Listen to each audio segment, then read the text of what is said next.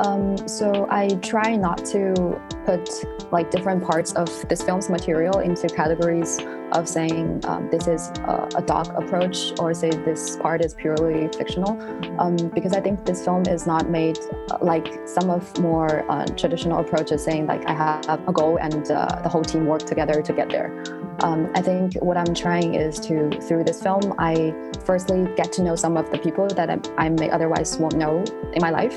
It's kind of interesting to I gathered them together. And then I went back to some of the locations that I'm already familiar with, with these new encounters in my life. And uh, all together, I hope this film can get to somewhere that I've never been before. Willkommen zu einer neuen Ausgabe Movie Monday. Wir sprechen heute über The Cloud in Her Room von Xingdrang Zen Lu. Ihr habt im Eingang bereits ein Zitat von ihr gehört und wir werden jetzt im Folgenden über ihr Regiedebüt sprechen. Ich habe vor ein paar Tagen meine Zweitimpfung bekommen und habe wegen den äh, Begleiterscheinungen jetzt zwei Tage keine Filme gesehen. Äh, das heißt, ich war so ein bisschen auf Entzug, aber jetzt konnte ich wieder äh, mir meine Fix abholen. Flo, wie ging es denn dir äh, mit dem Film? Bist du jetzt high nach dem Film oder ist, oder ist es eher so ein Horrortrip? Ja, ich bin vor allem ganz äh, ruhig gestellt. Also ich fand, es war ein sehr, sehr cooles Erlebnis, das sich sehr schwer in Worte fassen lässt, finde ich. Äh, dementsprechend sehr gut, dass wir jetzt ein bisschen darüber zu reden versuchen. Ja, zunächst versuche ich mal, das so ein bisschen zusammenzufassen, worum es in dem Film geht, wobei man eben schon mal vorweg sagen kann, dass in dem Film nicht linear erzählt wird, dass sehr viel fragmenthaft irgendwie eingestreut wird und dass äh, sich eben nicht an, an einem Zeitstall orientiert wird, sondern äh, Momente aus der Vergangenheit irgendwie ähm, nach vorne gezogen werden. Man eben sehr viel ja assoziativ irgendwie arbeitet. Trotzdem kann man äh, sagen, dass es in dem Film primär um Musik geht. Das ist eine junge Frau, die jetzt 22 ist, mit ihrem Studienabschluss äh, fertig ist und in ihrer Heimatstadt lebt. Ihre Eltern haben sich vor einiger Zeit getrennt. Ihre Mutter hat noch eine jüngere Tochter, wo sie eben die Stiefschwester ist. Genau, sie spricht aber, hat aber immer noch ein bisschen Kontakt auch zu ihrem Vater. Ähm, und im Laufe des Films besucht sie immer wieder die alte Wohnung, wo ja die Familie davor gewohnt hat, die jetzt leer steht. Genau, und ansonsten, ja, folgt man ihr so ein bisschen, wie sie dahin treibt, wie sie einen Barbesitzer trifft, wie sie ähm, eine Beziehung anfängt und ähm, ja, wieder beendet. Und ja, dementsprechend ist es aber alles sehr, sehr lose gehalten. Also ähm, es gibt jetzt keinen Plotpunkt, auf den das alles hinausläuft oder so, oder ähm, ähm, zentralen Konflikt äh, in der Handlung, den sie jetzt überwinden muss, sondern es geht eben sehr viel um die Beziehungen zu den Leuten und ihre allgemeine Lebenssituation. Und dementsprechend äh, würde mich interessieren, was dich an diesem Film gecatcht hat oder was sich da abgestoßen hat und was so allgemein dann dein Eindruck war. Wenn ich den Film mit einem Wort beschreiben müsste, dann wäre es vermutlich, dass er ernüchternd ist. Und zwar in mehrerlei Hinsicht. Also zunächst mal vielleicht, wenn man sich einfach die aktuelle Situation so ein bisschen vor Augen hält. Also wir leben ja immer noch in, in einer Pandemie und weiß nicht, zu Beginn des Ganzen haben wir gesagt, so, ja, wenn das vorbei ist, dann umarmen wir ganz viele Leute und dann machen wir dies und dann machen wir das und dann haben wir eine richtig gute Zeit. Und es gab ja immer mal wieder so Phasen, wo das Ganze sich so ein bisschen erholt hat, wo es so aussah, als ob es besser war oder man sich auf dem Weg der Besserung befindet. Und da darf man sich dann schon mal selbst fragen, ob das alles wirklich eingetroffen ist oder ob man nicht viel mehr eigentlich schon vor der Pandemie in einer doch sehr oftmals in einem eher distanzierteren Verhältnis zu Leuten äh, befunden hat, als man sich das selbst eigentlich eingestehen möchte.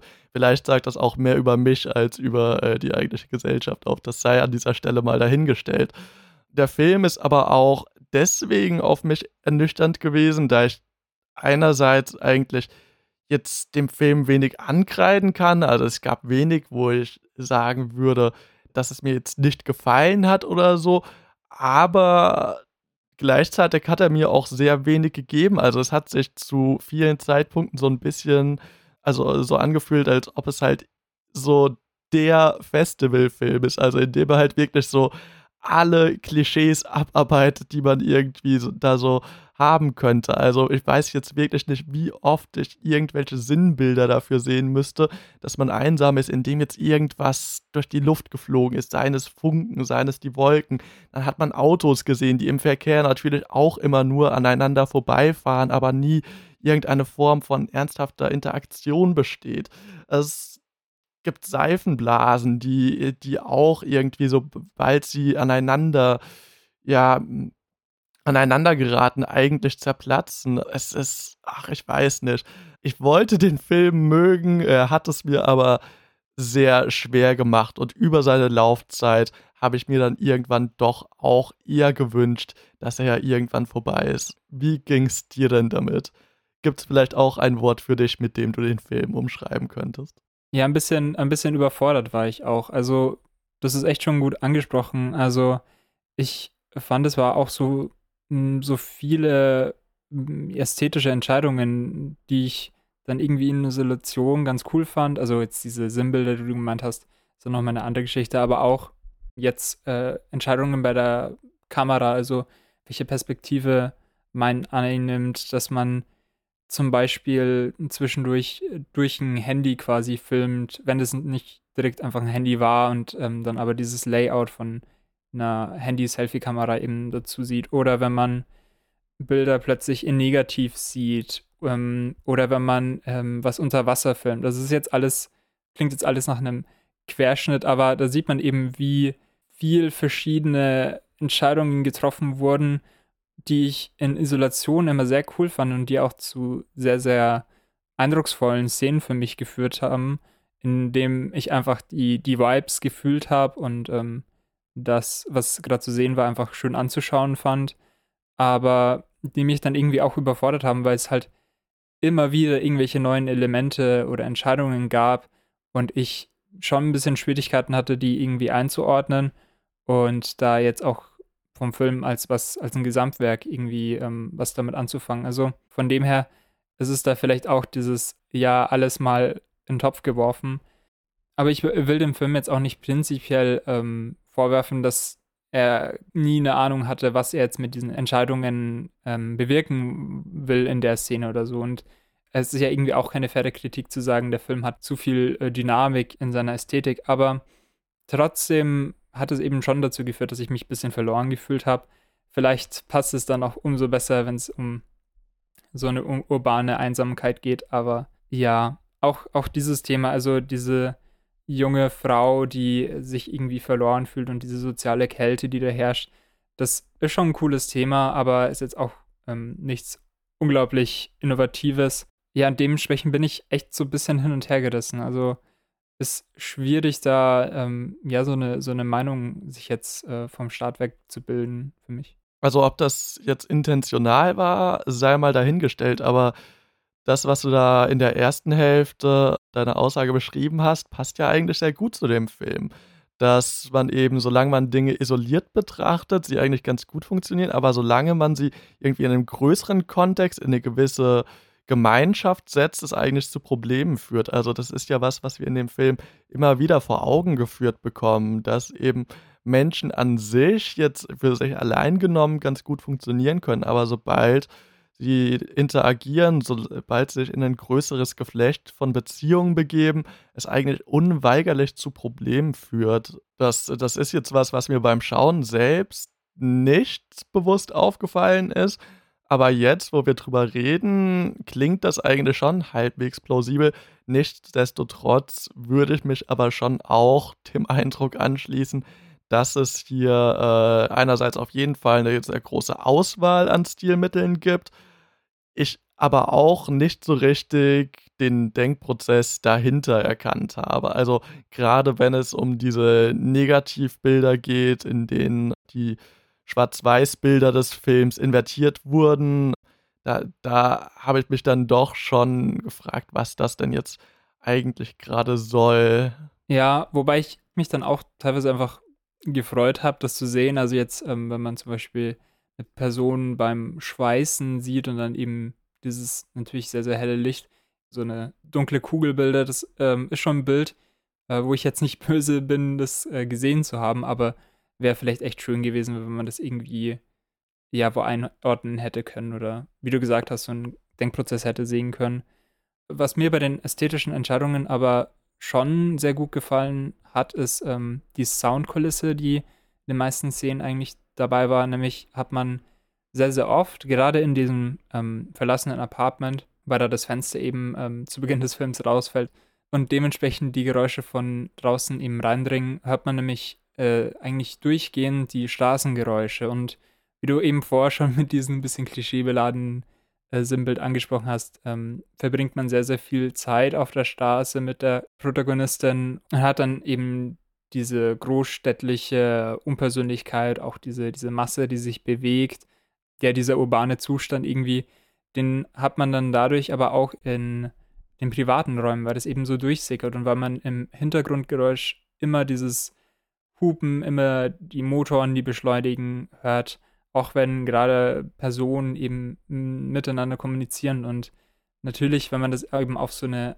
Allegorie eben ja herunterbricht, dann ist es schon irgendwie ein bisschen ja platt oder halt nicht so wahnsinnig interessant, aber vom Effekt, den man hat, während man es schaut, finde ich es dann doch ja ziemlich cool, also weil man eben diese Atmosphäre dadurch auch bekommt. Und ja, ich habe mich dann immer wieder in den Film reingezogen gefühlt in solchen Momenten, was ja auch ganz interessant ist, weil jetzt bei einem Schwarz-Weiß-Film man normalerweise ja auch so eine gewisse Distanz einnimmt, weil die Bilder eben ja von Haus aus schon so stilisiert sind. Und ähm, ich habe da schon irgendwo für mich auch ein Spannungsverhältnis gefühlt, also zwischen Intimität, auch ähm, wenn man ja teilweise auch intimere Sexszenen eben mitbekommt, die eben über den Sound eben auch vermittelt werden, aber gleichzeitig eben so stark ästhetisierte, stark stilisierte ähm, Szenen eben dann gezeigt bekommt. Also dementsprechend gab es schon auch Elemente ähm, in der Ästhetik, die mich einfach auch auf dem Level, das ich einfach gesehen habe oder gehört habe und erlebt habe, eben auch schon zufriedengestellt habe und wo ich dann auch nicht wirklich mehr wollte und wo es dann vielleicht auch ganz gut ist, nicht zu viel reinzulesen, was natürlich auch bisschen problematisch ist, wenn man äh, vielleicht sagt, denk nicht so hart drüber nach, weil vielleicht gefällt es dir dann schlechter. Hm, auch wenn das, was ich bisher über den Film gesagt habe, vielleicht größtenteils negativ klang und ich auch nach wie vor sagen würde, dass ich nicht der allergrößte Fan äh, des Films war, so war es doch auf jeden Fall interessant, ihn gesehen zu haben, um sich eben vielleicht auch einfach nochmal bewusst zu werden, anhand von welchen Kriterien man Filme für sich selbst bewertet. Denn wie ich, glaube ich, in meinem Eingangsstatement gesagt habe, so der Film bietet an sich so, wenn man ihn fragmentiert betrachtet, viele einzelne Momente, anhand von denen man sagen kann, dass mir der Film gefallen hat und trotzdem sitze ich jetzt hier am Ende und würde mir schwer damit tun, ihn so wirklich weiter zu empfehlen. Also das ist ja so eine Argumentation, die man äh, vor allen Dingen, wenn es um Filme wie Shawshank Redemption hört, sehr oft zu hören bekommt, dass der Film deswegen so gut ist, weil es keine Szene gibt, die man irgendwie ändern würde ja, es gibt in dem Film auch keine Szene, die ich ändern würde. So ist aber auch nicht meine Aufgabe und das heißt auch nicht, dass der Film jetzt automatisch gut ist. Das ist vielleicht so das, was ich am ehesten jetzt äh, aus dieser Sichtung vielleicht herausgezogen habe. Ja, da stimme ich dir zu. Also ich hatte auch während dem Film irgendwie auch so Momente, wo ich dann irgendwie zurückgeschaut habe, äh, was ich da jetzt in den letzten Szenen so mitbekommen habe und auch ähm, das dann irgendwie nach vorne projiziert habe wie lang ist der Film noch und wie lang fühlte sich gerade an. Ich finde, er hat sich schon ein bisschen gezogen, beziehungsweise ich, ich war zwischendurch auch an dem Punkt, wo wegen mir der Film auch langsam hätte zum Schluss kommen können. Und das lag einfach dann wirklich an dieser ja, Makrostruktur irgendwie, die die Szenen irgendwie zusammenhält und wo es eben auch für mich so ein bisschen dran gescheitert ist. Aber ja, auf jeden Fall, allein wegen diesen Szenen in Isolation bin ich eigentlich schon ganz froh, den gesehen zu haben, aber auch nur dann wirklich, wenn ich mir die Einzelerlebnisse sozusagen ähm, dann in Erinnerung rufe, weil eben auch ein paar sehr, sehr coole Ideen dabei waren, die ich jetzt nicht hätte ja verpassen wollen. Und auch irgendwo weil ich das trotzdem für ein Regiedebüt doch sehr eindrucksvoll finde. Also vielleicht ist ja dann doch noch in Zukunft ja mehr zu erwarten oder mehr zu hoffen. Es gab da auf jeden Fall Dinge, wo ich sagen würde, davon würde ich gerne mehr sehen. Jetzt im Gesamtbild, wie ich jetzt glaube ich auch schon oft genug gesagt habe, nicht so ganz, aber das äh, soll uns ja nicht davon abhalten, positiv in die Zukunft zu schauen. Im Gegensatz äh, zum Film, der das vielleicht nicht so ganz tut. Denn, äh, wie wir gesagt haben, so der Film präsentiert sich nonlinear und egal, ob wir jetzt in dem, was wir als Gegenwart vermuten oder auch in der Vergangenheit oder vielleicht gibt es ja auch Szenen, die dann nochmal nach der von uns äh, vermuteten Gegenwart spielen, äh, stattfinden. Sowas wie Hoffnung oder so existiert in den allerwenigsten Fällen. Ähm, es, es ist eigentlich durch und durch geprägt von der Hoffnung nach Kontakt, nach Nähe, nach Zweisamkeit, die eigentlich in den allermeisten Fällen auf sehr enttäuschende Art und Weise dann schlussendlich stattfindet. Das äh, wäre jetzt vielleicht auch ein ganz guter Zeitpunkt, um vielleicht mal auf den äh, Titel des Films einzugehen, also The Cloud in Her Room. Da stellt sich jetzt natürlich erstmal die Frage, was ist denn eigentlich ihr Raum? Also ist das der Raum, in dem ihre Eltern gewohnt haben, in diesem Haus, das in dieser Wohnung, das nun leer steht? Ist es, ähm, ist es ein anderer Raum? Ist es überhaupt ein real existierender Raum? Ist es vielleicht die Stadt? Und zur anderen Frage, was ist denn nun genau diese Wolke? Ist es der Smog, der in Großstädten nun äh, über den Dächern umher wabert? Oder ist es vielleicht doch auch wieder nur ein Sinnbild für ihren eigenen Geisteszustand? Genau. Also ich fand äh, diesen Aspekt von Räumen schon interessant, wie du eben gesagt hast. Sie hat diesen Raum, um den es auf jeden Fall auch geht, wo, wo sie eben an vergangene Zeiten irgendwie äh, denkt, wo auch irgendwie so eine Zeitlosigkeit irgendwie existiert, was man ja vielleicht auch so einer Wolke, die in einem Raum schwebt, irgendwie ja zuschreiben könnte.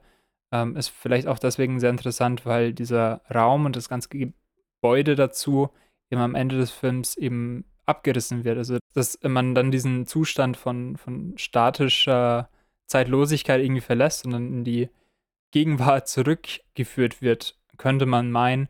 Ähm, was ich auch sehr interessant bei dieser Frage eben auch finde, ähm, was denn ihr Raum ist, ist, dass sie ja in verschiedenen Räumen auch ähm, verschiedene ja soziale Rollen einnimmt. Also wenn sie jetzt ja im Kontext von ihrer Familie zu ihrer ähm, kleinen Schwester eben eine große Schwester, also sich dann natürlich ganz anders verhält, logischerweise, wie wenn sie jetzt in der Bar ist, mit dem Barbesitzer ähm, trinkt und irgendwie Lebensweisheiten austauscht. Und ich fand diese räumliche Trennung war auch ähm, recht deutlich irgendwie immer wahrnehmbar. Also vielleicht in der Hinsicht auch ein positiver Aspekt von diesem Isolierungsding, was ja jetzt die ganze Zeit schon immer wieder angesprochen wurde.